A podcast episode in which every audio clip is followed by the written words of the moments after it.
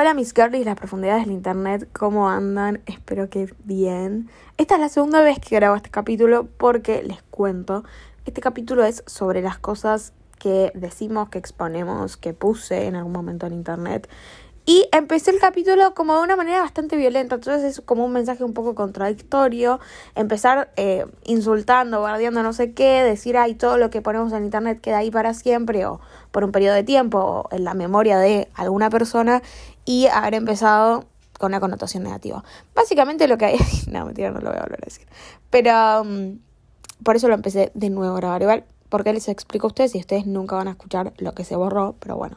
Me pareció gracioso. Y aparte mi mamá escuchó el capítulo anterior, el de sexualidad y género, me dijo que me contradije un montón.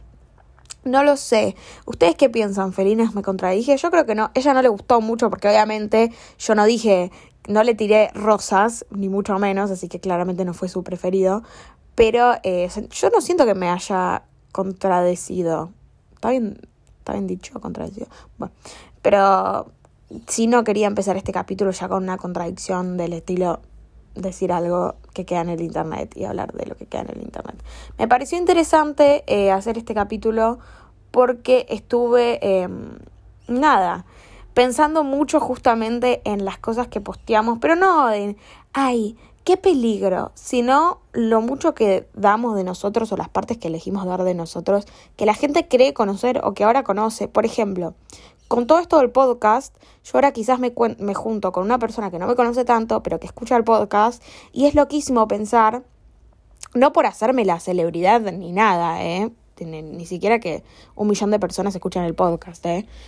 Pero que un montón de gente sabe un montón de cosas de mí, o no un montón de gente, que la persona que tengo enfrente, que quizás yo no conozco mucho, sabe un montón de cosas de mí y yo sé el nombre y un par de cosas. Entonces es raro que expuse tanto de mí en el internet, o sea, me resulta raro, me, me resultó como un viaje de pepa pensar, wow, esta persona ahora sabe un montón de cosas de mí que yo ni siquiera conté, ni siquiera que, que estuvimos una cita o ni siquiera es que salimos a tomar algo. Y yo no sé nada de esta persona. Entonces empecé a pensar, todo lo que debe saber gente de mí o de todos nosotros que expusimos en el internet alguna vez. No es que todo el mundo nos presta atención igual tampoco que somos tan importantes. Pero que sin darnos cuenta le damos un poder enorme al otro y es re inconsciente. Porque yo también sé un montón de información de otras personas gracias al internet que digo, qué recarajos. O sea, yo esta persona nunca me senté a tomar un té, un café. Tampoco que haga falta, ¿no? Pero digo, ¿por qué Choto hace tanto de algo que sucedió. Igual nada, con esto no digo que voy a dejar de contar mis cosas o que lo voy a dejar de hacer, simplemente me pareció loco y quiero hacer un análisis general de todo lo que fui posteando yo en redes y todo lo que sabe la gente de mí, que me parece raro. Bueno, la gente. Quiero aclarar desde ahora que no me creo a nadie, simplemente la gente que me conoce. Por ejemplo, quería empezar con Facebook. La gente que me tenía en Facebook, que ahora lo uso muy, de cada, muy cada tanto, son la gente primaria, por ejemplo. Mi mamá me revisaba el Facebook todo el tiempo, tipo, tenía un miedo muy extremo a que yo me hable con cualquier persona, lo cual es un miedo muy válido y no voy a criticar. Y ahora con todo lo que voy a decir, que es extraño exponer a los nenes tanto a las redes sociales, me parece súper válido. Entonces yo tenía nada más a mis compañeritos. Yo me, mi primera red social en realidad fue el Hotmail a los seis años, que nos mandábamos cadenas con mis compañeros. Y la verdad que me parecía bastante saludable el Hotmail, porque no era tan instantáneo las cadenas eran chistes graciosos, o sea, el Internet no me voy a poner a analizar igual porque es un análisis mucho más profundo y, no tengo ganas, me da paja la verdad, de lo que nos exponemos al Internet en general. Creo que este análisis va más por el lado de las redes sociales, de lo que compartimos. Eh, creo no, va más por ese lado. Entonces el Hotmail era bastante tranquilo porque también lo que compartías lo recibía la persona que vos querías que lo reciba. Lo cual igual yo si ahora me pongo a, a leer los mails que le mandaba a mis compañeritos, digo, ay, qué pelotuda de mierda. Pero eso nos pasa en todas las etapas de nuestra vida, o sea, si yo leo un tweet mío de hace nueve años, porque sí tengo Twitter hace diez años, hermanas, digo que pelotuda. Lo mismo con una foto, uy, ¿qué me había hecho en el pelo? Como que nunca paramos de crecer. Y lo mismo con el podcast. Yo escucho los primeros capítulos, que no fue hace tanto, fue este mismo año, y digo, ay, qué pedazo idiota. O sea, yo ya no me, no me autopercibo la misma persona que, que era cuando arrancó este podcast, que tampoco es que arrancó hace 20 años. Entonces, pero por lo menos me parecía mucho más sano. Sí me parece una pelotudez si me pongo a leer, eso iba a decir. Pero bueno, era mucho más sano. Después arrancó la era de Facebook. Yo por lo menos cuando arrancó Facebook acá en Argentina, yo tenía 7, 8 años y arrancó con Pet Society. Pet. Society, Society, Pet Society. Yo decía Society, no sé por qué. Pet Society. Eh, que también, primero usaba el Facebook de mis papás, después me hice un Facebook yo, que tenía, no sé, 7, 8 amigos. Y a mí lo que me pasó, que es una historia muy especial, que un día la puedo contar también, es que yo sufrí de bullying un montón de años de primaria. Y lo que me habían hecho, también eh, relacionado con las redes sociales, es que a mí me habían hackeado el Facebook y mis compañeritas divinas, ellas, y se habían firmado el muro ellas mismas, tipo te odio, para tener una razón válida para hacerme bullying. ¿Se entiende? O sea, como ellas no tenían ninguna razón válida, porque el bullying nunca es, hay una razón válida para hacerlo bullying a un nene. Em, bueno, casi nunca, no mentira, nunca. Habían agarrado eso, que yo supuestamente, entonces, ¿quién me iba a creer que yo no había escrito eso? O sea, era muy complicado yo poder justificar o poder, em, o sea, los adultos decir, no, yo no fui, me hackearon el Facebook, nadie me creía, o sea, el Facebook recién arrancaba, yo tenía 10 años. Y me acuerdo que mentían tan bien mis compañeras que en un momento yo me creí que posta eh, yo lo, lo había hecho. Entonces mi vieja me preguntaba, tipo, ¿pero vos lo hiciste? Y yo, tipo, no sé. Y mi mamá, tipo, ¿cómo que no sabes? Yo, tipo, no lo sé. Pero bueno, ya estaba expuesta a todo un mundo de las redes, era terrible y me, y me costó bullying. O sea, me costó bullying. Eh, a los 10 años, 11, 10. 10, sí, 2010, por ejemplo, por ahí. Entonces se me prohibieron las redes sociales. Mi mamá me sacó Facebook y yo no sé qué hacía. Yo igual tuve la suerte de, bueno, de que recién existía Facebook en ese momento, cuando yo tenía 10, y que, em, nada, a mí me gustaba mucho leer, me gustaba mucho, no sé, Club Penguin y esas cosas, jugar esos juegos. Hoy en día las generaciones son otras, pero bueno, no posteaba nada, que es a lo que va el, el capítulo de hoy. No, no, no, no posteaba nada. Hasta que, bueno, en algún momento sí volví a tener Facebook y sí ponía un montón de cosas que hoy en día digo, ay, hermana, ¿qué compartía? No sé, ponía acá con las chicas o ponía dónde estaba. No abiertamente, no ponía direcciones porque siempre lo supe, siempre fui bastante atenta. Instagram no existía, las historias no, no existían todavía. Entonces, obviamente no era todo tan inmediato. Quizás cuando yo subía una foto en el obelisco, ponele, mentira, pero ponele, ya no estaba en el obelisco. Pero igual era un peligro. E igual le mostraba a la gente una parte de mí, por ejemplo, poniendo. Aunque no sé si igual ponía, no sé, te odio Justin Bieber, igual era un mensaje de odio que está inmortalizado en redes sociales. Si bien yo ya está, Facebook borré todo, ponía un montón de cosas, tipo, ay, me gusta tal, esos típicos estados de Facebook, qué sola que estoy, no sé qué, que quizás a alguien le dejé una imagen mía, igual que me importa qué piensa alguien, ¿no? También eso, el valor de estoy como yéndome por un montón de, de lugares, pero digo, también el valor que, que tenemos, qué me importa cómo me ve tal, pero también es eso, qué exponemos de nosotros mismos para que el otro nos vea de cierta manera. Ahora, el peso que le damos, problema nuestro, pero digo, ¿qué estamos exponiendo? Yo era re chica, entonces ponía, no sé, we are never getting back together. Claramente eran cosas muy inofensivas lo que yo publicaba en Facebook. Hasta que arrancó, me acuerdo, Ask FM. Yo como no tenía amigos, nadie me preguntaba, o sea, nadie quería saber nada de mi vida. Pero quizás otras personas también lo daban todo en las respuestas. Y yo me acuerdo cosas, pues yo soy una persona que se acuerda de un montón de cosas, de gente súper random y súper de súper acoso que nos da el anonimato en las redes sociales, que digo, ¿qué carajos? O sea, contestando con todo, gente que se autopreguntaba.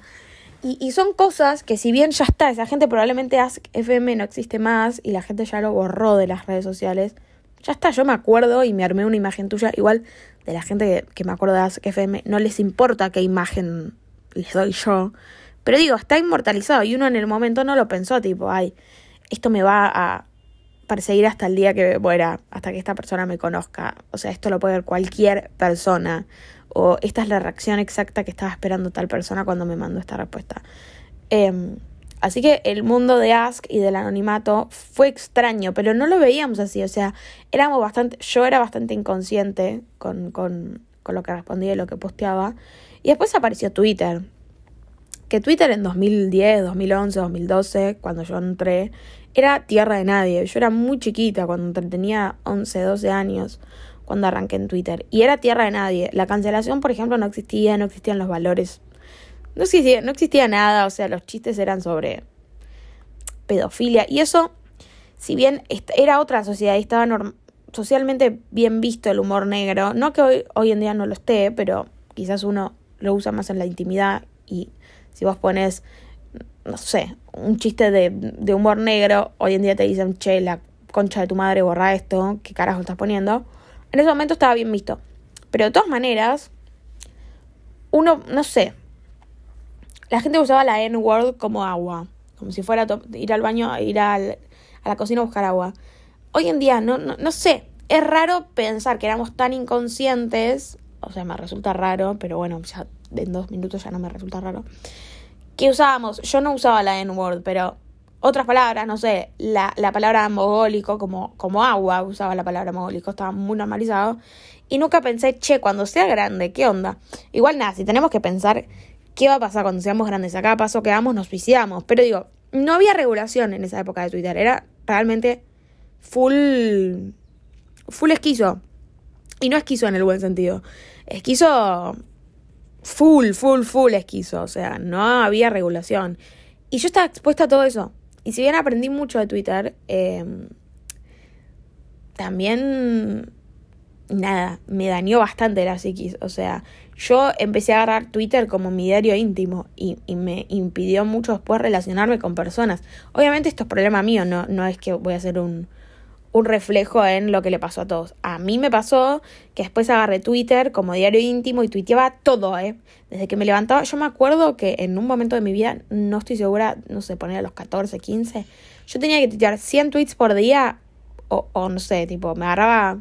La palabra no es TOC, porque no está bien usada TOC, yo no tengo un TOC pero necesitaba 100, 100 tweets por día. ¿Qué tanto tenías que compartir?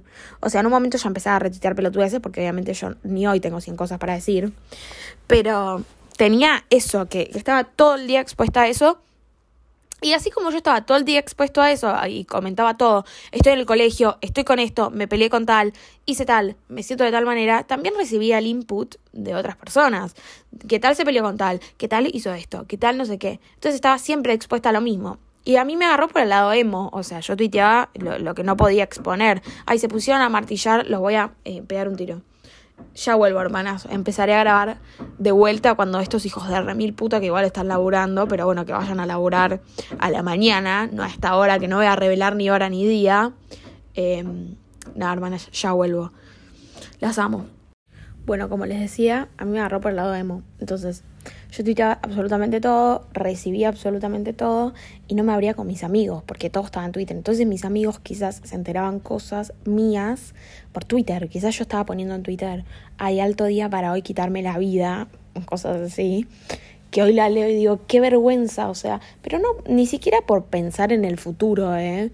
Como dije hace un rato, ni siquiera por eso, porque ponele que lo querés sacar eso de la mesa, porque ni siquiera porque hoy porque lo que hoy estoy diciendo yo sé que en un futuro me va a dar vergüenza, ni siquiera por eso, sino por el hecho de qué contaba, o sea, ¿por qué contaba tanto? Yo entiendo igual que las redes sociales por algo están y tampoco es que nunca más hay que usar redes sociales, nunca más hay que contar nada porque nos va a parecer una pelotudez o porque estamos exponiéndonos mucho, pero yo realmente era una cosa que que era demasiado, o sea, era extremo.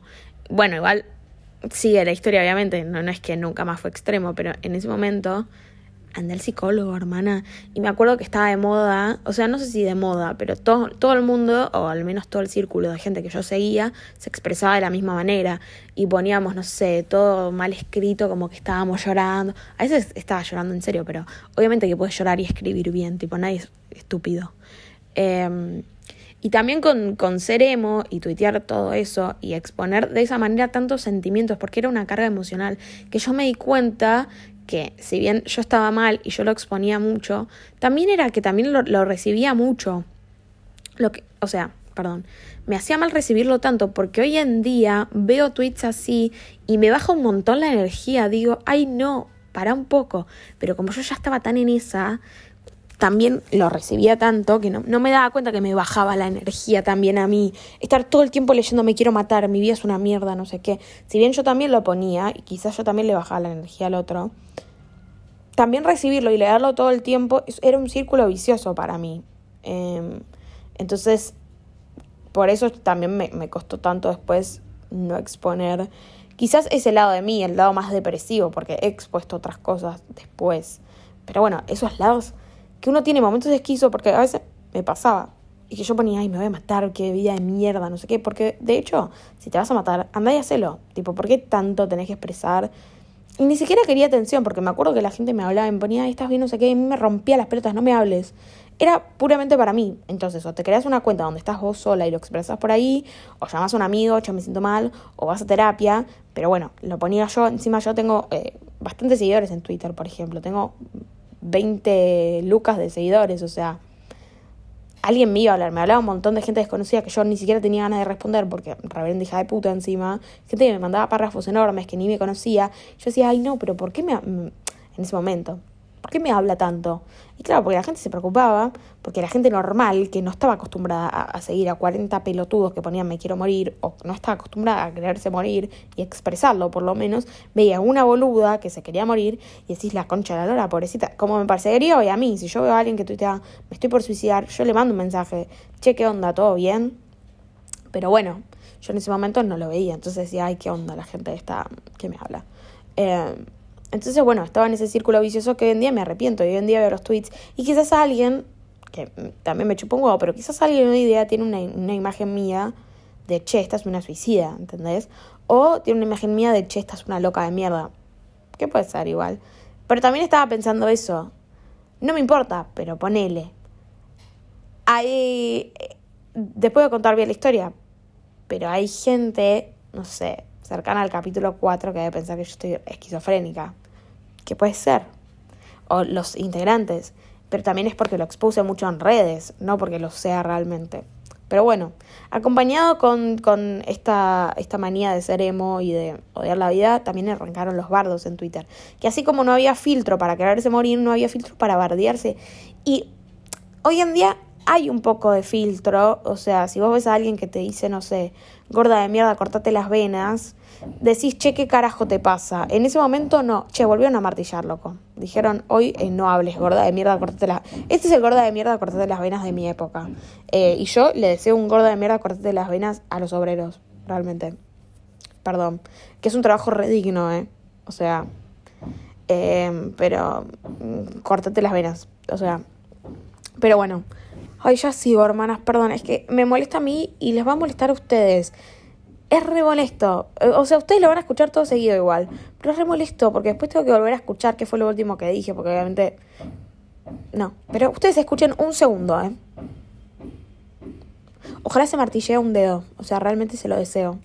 Pero, por, pero en serio, que no se golpee mucho así. Después no puede venir a trabajar, pobrecito. Y no molesta a nadie. Ay, me debe estar reescuchando. Bueno, Cuestión no había filtro en las redes sociales, o sea, en los bardos. Y me acuerdo patente de, eh, por ejemplo, porque el gordo de mierda cortate las venas llegó más hace poco, relativamente poco. Antes era, no había, no había filtro. O sea, gorda de mierda era lo más light que te podían decir era, por ejemplo, me acuerdo patente el Mundial de 2014, toda la de adjetivos calificativos hacia los brasileros. Hoy en día siguen y medio está bien visto, pero no, fue terrible. El Mundial fue terrible, fue, fue terrible. O sea, y yo participé también, pero fue terrible.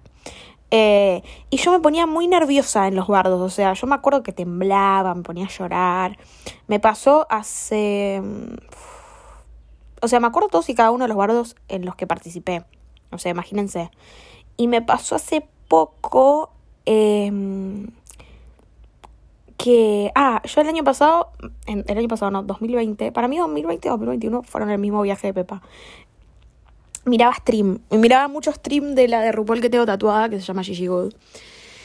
Y en esos streams se decían entre toda, toda, toda la comunidad LGBT, te decís diva, diva, eh, ¿qué más se decían? Angel, esas cosas. Bueno. Cuestión, un día estaba en el stream yo y mis amigas, mis amigas y yo, perdón, y empezamos a, comentar tipo Latinoamérica, Gigi te amamos, bla, bla, bla, pues se llama Gigi, Gigi Y en Twitter, la, parte gringa, empezaron a poner, ay, si estas latinas no se callan, no sé qué. Entonces yo, obvio, puse, ah, güey, la de xenofobia. Y me empezaron a bardear, tipo, no, mira que, viste que los gringos igual del mundo gringo no, no se puede hablar porque son lo más y del mundo, pero mm, en un momento le digo, Diva, you're insulting me. Tipo una cosa así le puse, pero se entiende de dónde venía, ¿no? Porque todos nos decimos diva, como que diva es el nuevo che boludo de allá. Se usa así, lo usaban así, no importa género. Y me dice, ah, vos me estás diciendo xenofóbica. Bueno, vos sos transfóbica porque yo soy un hombre trans, o sea, una mujer biológica que transicionó a varón, y a mí diva em, es como que me está haciendo misgender, lo cual entiendo, pero los amigos de esa persona le decían diva, solo que yo era transfóbica, porque no le había preguntado si le podía decir diva. Entonces me empezaron a, bardear diciéndome transfóbica, me llevaban DMs larguísimos, el tipo este puso que se iba a suicidar porque no aguantaba más el misgender. Igual, bueno, este es un caso muy extremo, o sea, y realmente no voy, a, no voy a emitir comentarios, pero la verdad que si te vas a suicidar porque te dije diva, la de terapia que te lo doy el sueño de terapia, pero bueno, subjetivo, lo que a cada uno le hace mal, está bien. Pero yo me puse re mal, me acuerdo. Y ya era grande, tenía 19 años, o sea, no es que tenía 13, que, que a los 13 uno siente que se, que se va a quitar la vida. Y, y, estar expuesto a todo eso desde los 13 años, a mí me recagó la psiquis. O sea, yo necesitaba aprobación todo el tiempo y me fijaba, bueno, pero si tuiteo esto, pero si tuiteo lo otro, pero no sé qué. Eh, y me han bardeado un montón de veces. Y, me acuerdo todas y cada una. Me acuerdo también ponerle en 2015, que esta la tengo grabada recontra repatente. Yo cuando, cuando iba a conocer a Ariana, nada, estaba en Cloud9, más o menos se le mandaba un tuit a Alberto, Alberto Fernández, en ese momento estaba había asumido Macri, arroba Macri. Y tenía, me acuerdo de la biografía de Twitter, tenía, voy a conocer a Ariana y vos no, una cosa así. No ponía, son todos pobres, menos yo, pero de ese estilo, la voy a conocer y vos no, jajaja. Ja, ja. Bueno, de puta igual. Y me saltaron a bardear, tipo, sos una mogólica de mierda, esta piba es una pelotuda. Quizás me lo merecía, ¿no? Pero me lo acuerdo hoy en día que fue absolutamente de la nada. Yo no había puesto nada, o sea, simplemente tenía esa biografía. Cada tanto tiraba un tuit igual. Y, y, y fue un nivel de, violencia que también yo ejercí igual, ¿eh? Y eso queda en, en mi memoria, en la memoria del otro, cuando yo lo hice, porque yo también he participado. Eh, y me parece como súper fuerte el, el nivel de, de, de, bronca que manejábamos. Pero así como lo manejábamos nosotros, quizás, eh, o lo manejaba yo en mi historia, sí en Facebook pasaba lo mismo con los adultos, ponele, si queremos cambiar de red social.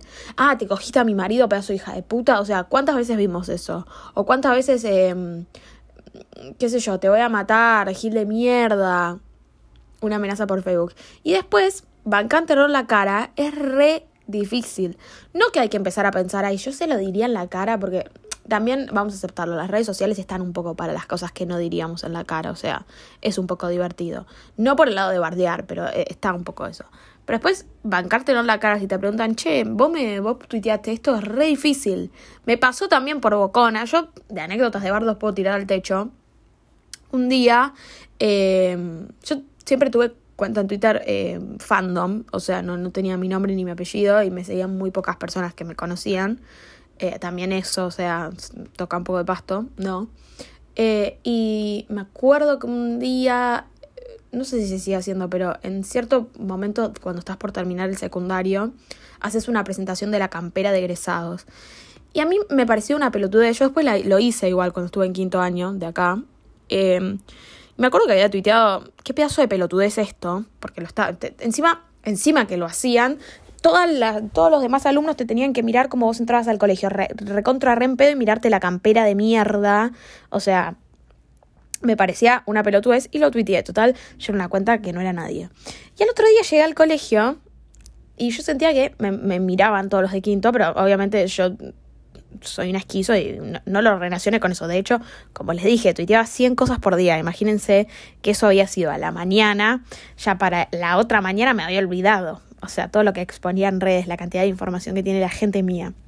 Eh, y viene una y me empezó a decir que me iba a romper la cabeza, corta. Y yo me la tuve que bancar, me dijo, vos sos tal, vos tuiteaste esto. Yo tipo, ay, sí, pero no, pero sí, pero no. Y fue re duro. y podría haber cerrado el orto, tampoco que no, no, podría no, tampoco no tuitear nada ni no poner nada, pero digo, es re duro después el, el cara, la cara a cara el mano a mano. No me cagó a piñas, podría haberme cagado a piñas. Igual bastante violenta la mina, si lo estás escuchando. No mentira, porque lo estaría escuchando, pero digo, ¿por qué me querías cagar a piñas? Porque puse que una presentación de buzos. También eso. Hoy en día la mina habrá crecido y habrá dicho, ¿por qué me enojé por este tweet pelotudo? Que me pasa a mí también, cuando yo salto, a, saltaba a bardear a alguien, hoy en día digo, ay, qué carajo, ¿por qué se enoja tanto? Pero también creo que está bueno hacer un, un, una, una separación entre opinión y discriminación. Porque también hoy en día, hablando de bardos, está muy el, eh, cuando un tweet, por ejemplo, tiene un retweet 20 favoritos y 400 citados. esos citados. No le, ni una cosa linda de haber en esos citados, o sea.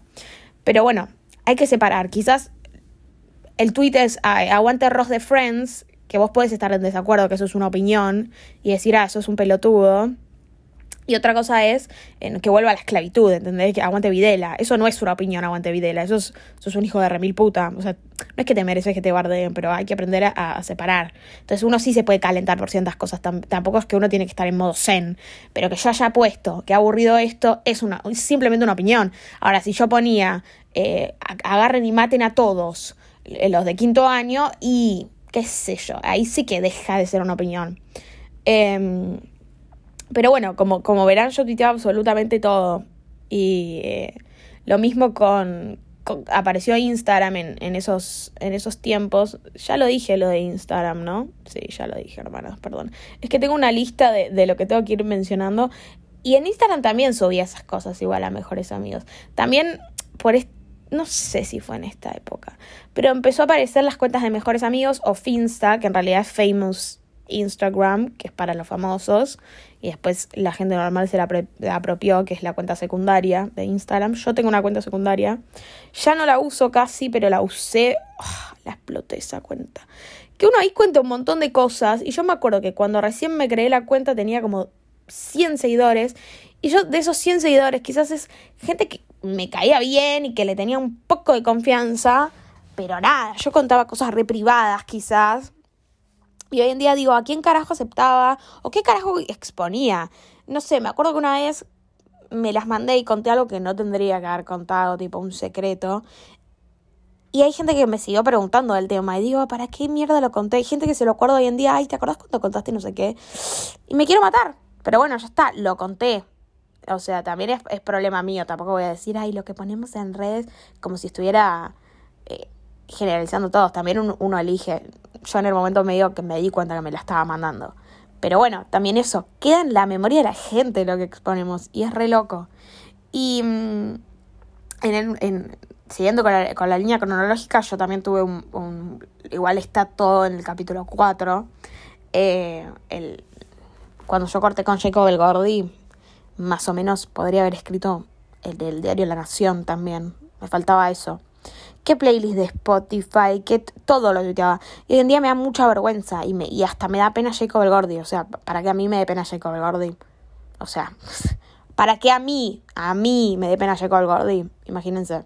Tuiteaba todo, todo. Y con Jacob el Gordi, la, la realidad, yo estaba recontra re enamorada y estaba muy dolida, pero habíamos tenido un breakup muy bueno, o sea, extremadamente bueno. La mina le habían dejado de pasar cosas y me lo dijo súper bien, estuvo todo bien. Sí, a los dos días, reloj, a las 48 horas estaba con otro chabón, pero nada, me lo dijo bien, no me mintió, no me cuernió, no nada, en ese momento, en ese momento.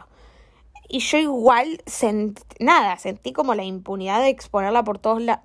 Porque bueno, nunca está bien exponer, calculo, igual yo lo, lo hago lo voy a seguir haciendo, pero digo, nunca está bien exponer pero en ese momento Postas no tenía razones para exponerla a la mina, tipo a Jacob el Gordi.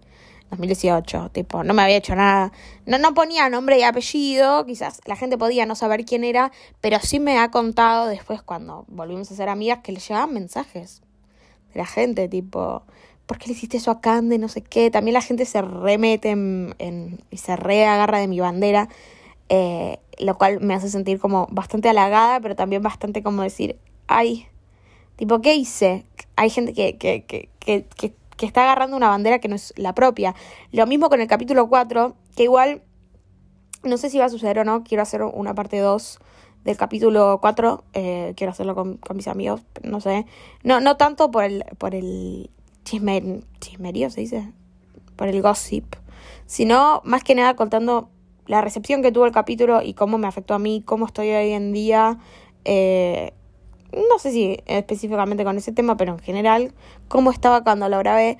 Pero sí puedo poner como referente, y hablo de esto porque lo quería mencionar en el capítulo 4, hay un montón de gente que se agarró de bandera el capítulo 4 para odiar a Jacob el Gordy y a la Fairy. Y es que quizás a la Fairy ya lo odiaban de antes, porque la Fairy era medio un, un objeto público.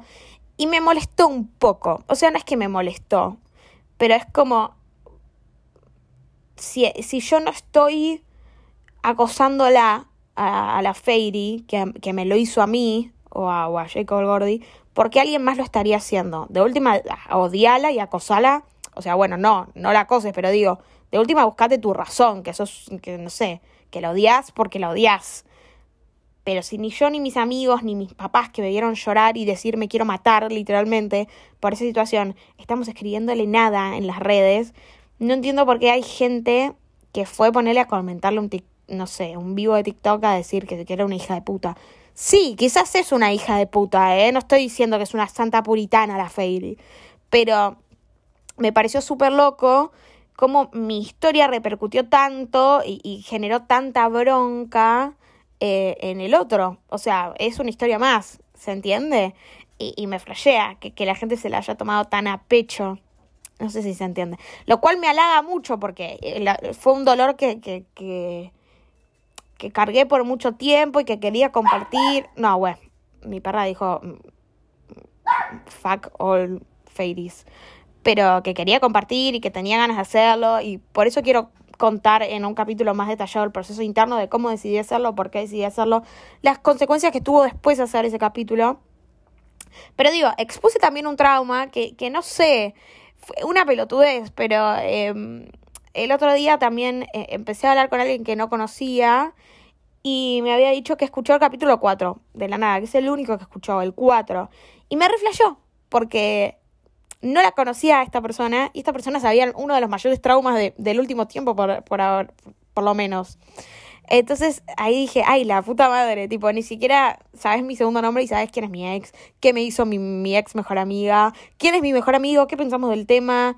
Es como que, que me recontrafalló. Y es por exponer en redes sociales. Pero así como puedes saber de mi trauma, también pude haber, haber escuchado, no sé, el, el, capítulo de que conocí a Ariana Grande y puedes saber con lujo de detalle conocí a Ariana Grande. Hay cosas que son más o menos dañinas, o sea, me chupo un huevo. Que alguien me diga, ay, escuché que conociste a Ariana. Bueno, sí, genial. De hecho, cuando conocí a Ariana subí el audio y se hizo recontra revidar. Y bueno, qué sé yo, podía pasar. Eh, pero me flashean esas cosas quizás relacionadas con el capítulo 4.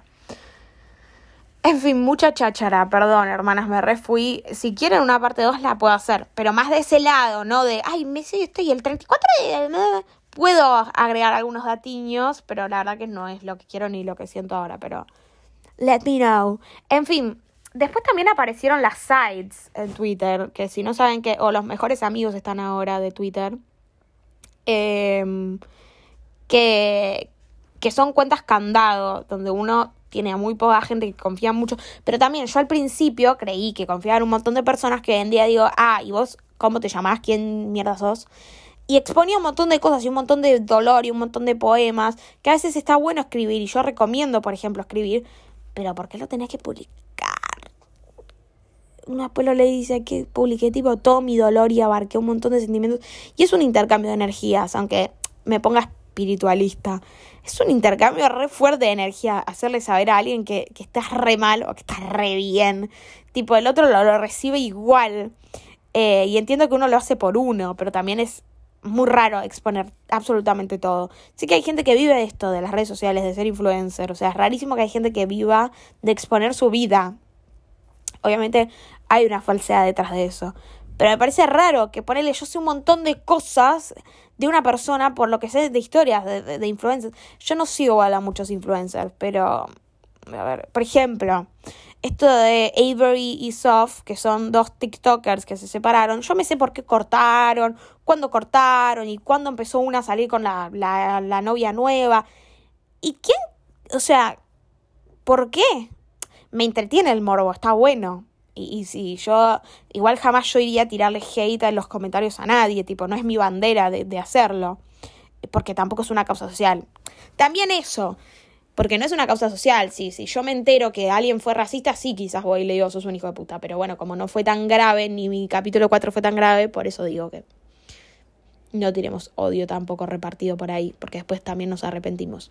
Y también están las vueltas de la vida. Por ejemplo, yo la semana, hace dos, hace dos semanas, viajé a Rosario a conocer a Azul, que es una amiga mía. Que yo, Azul, nuestro, nuestro viaje empecé yo odiándola a Azul, ahí diciendo que era una hija de puta, porque había bardeado a la, a la Fairy en su momento. Y ahora es una de las personas más cercanas que le cuento más cosas. Entonces uno nunca sabe las vueltas de la vida.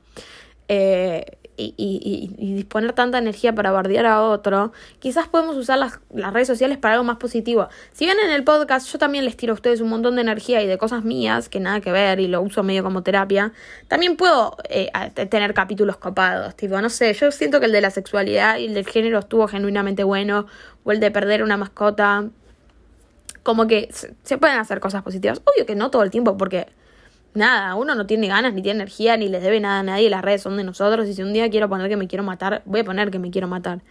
Pero es un intercambio de energía bastante raro, y todo lo que ponemos a, por lo menos a una persona le queda en la memoria, y se acuerda, y, y, y te va a perseguir.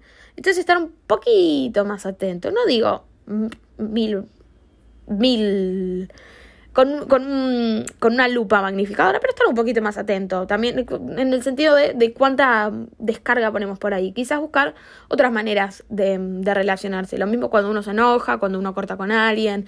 Parece re en el momento de subir un TikTok o una pelotudez. Después, cuando te levantas al otro día, es lo que, lo que yo, lo, lo que yo pensaba quizás una de mis mayores dudas con algunos capítulos de acá, que son quizás más tristes, o el mismo capítulo 4. Yo lo subo este capítulo. Mañana me levanto y ¿qué va a haber solucionado? Lo mismo me pasaba con el capítulo 4. Listo, yo subo, las expongo a estas personas. ¿Va a haber cambiado algo? O sea, ¿van a cortar? ¿No van a estar más de novias? ¿Me van a pedir perdón? No. Entonces también uno tiene que repensar esas cosas. Quizás no en un, en un tweet, pero cuando uno toma acciones un poquito más grandes y, se tira un poco el lance, como decir, mañana esto qué cambia, qué beneficio tengo yo. Soy un calentón de mierda que puedo simplemente, no sé, agarrar una hoja de papel y escribirlo ahí y no sacarle una foto y subirlo. O eh, canalizar por otros lados la tristeza, la felicidad, no sé. No que no voy a seguir tuiteando, yo a veces me enojo y tuiteo, ay, colectivero de mierda, ojalá te choques el bondi, ¿entendés? Nada o sea, es medio hipócrita porque yo sigo exponiendo todo en redes. Pero también me empezó a parecer loco la cantidad de información mía que tiene la gente. O sea, y hay gente que se acuerda un montón de cosas digo, a la concha de la hora, ¿cómo te acordás? Eh, me pasa mucho... No sé, ¿con qué me pasó el otro día? Estoy tratando de pensar que dije, ¿cómo te acordás? Bueno, yo en un momento tenía un stalker que lo conté en mi cuenta de amigos hace dos años. Y alguien me preguntó por eso, en Curious Cat, anónimo. O sea, ¿quién sos? Yo también me presto, eh, me regalo porque tengo Curious Cat, pero digo, ¿quién sos? ¿Cómo te acordás? Fue una historia de 24 horas que conté una vez que estaba el pedo de la Stalker. Y hay gente que se acuerda, se recuerda y te presta atención. Y yo también presto atención a un montón de, de cosas que me cuentan o que leo. Entonces, nada, la gente se acuerda. Y quizás parece una foto una vez, pero queda, se inmortaliza. En el internet se inmortaliza, todo lo que ponemos se inmortaliza. Entonces hay que estar un poquito más más conscientes, creo yo.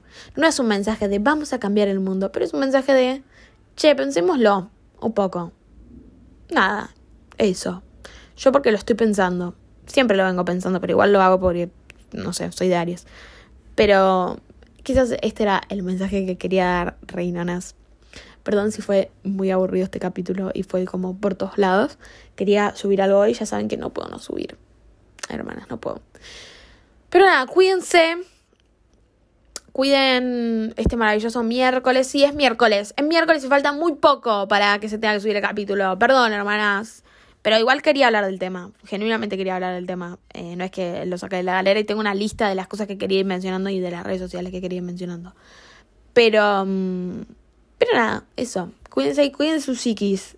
Porque pues a la larga les afecta a la psiquis. En serio se los digo. Lo digo por, por experiencia. Eh, cualquier cosa me pueden escribir por redes sociales. Las quiero. Chao.